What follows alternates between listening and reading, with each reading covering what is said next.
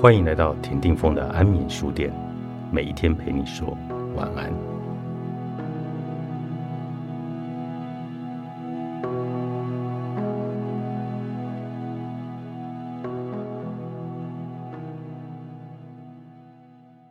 我在大约三十三岁的时候，读到一本充满智慧的中国古书《易经》。《易经》有可能是全世界目前已知最古老的智慧。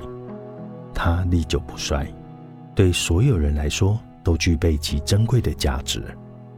我研究它，不只想学习它的智慧，更是因为它蕴藏着许多宇宙法则。由于《易经》是在十分久远的年代写成，有许多文字与意涵我无法参透，因此很渴望读懂字里行间的意义。我很肯定，宇宙的秘密就藏在其中。这些年来，我每天都花几个小时研读《易经》，至今每天还会花几分钟来读它。我越来越理解因果等宇宙法则，对自己的言行举止也越来越谨慎。我学到，当我们对着未来射出箭时，我们的性格就是那一把弓。我开始看到宇宙法则掌管了一切。当我明白了这一点，我开始能够感知并且理解我们生活的这个世界的许多其他面向。举例来说，我学到所有宇宙法则都支持着宇宙的持续运作。我们怎么知道这个说法是真的呢？因为宇宙生生不息，天文学家和科学家都告诉我们，一百三十八亿年来。宇宙一直是以目前这种状态来存在。假如真的有一个法则支持终止的话，那现在肯定已经应验了。既然没有发生，我认为相信所有法则都将持续运作下去是安全的想法。为了让宇宙继续的存在，它只会让最美好和最完美的事件在任何时刻发生。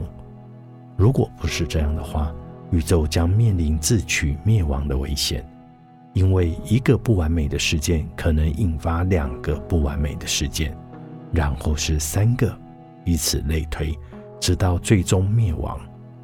我们的宇宙已经持续运作了一百多亿年，其结构的完美性毋庸置疑。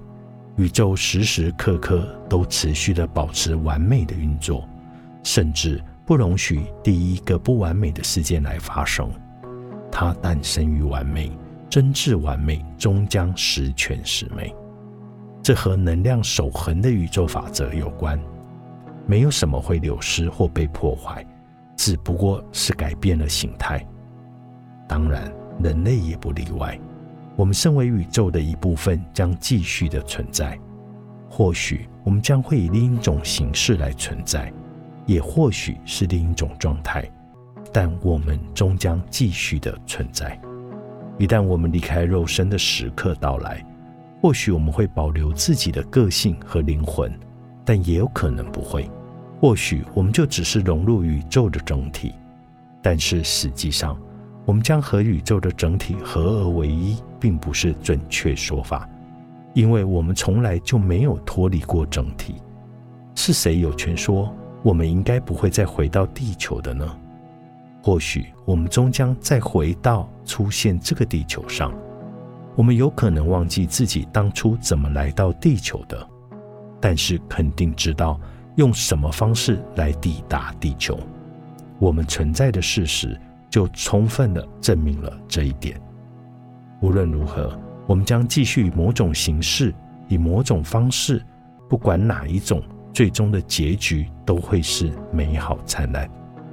一个人所能拥有至高无上的荣誉，就是成为宇宙的一部分，被另外挑选出来的，去接受我们所能拥有的意识程度，是一份不可思议的礼物，几乎让人难以置信。将宇宙是被建构而成的想法往前推进，这样它就能继续的运作而存在。可以说。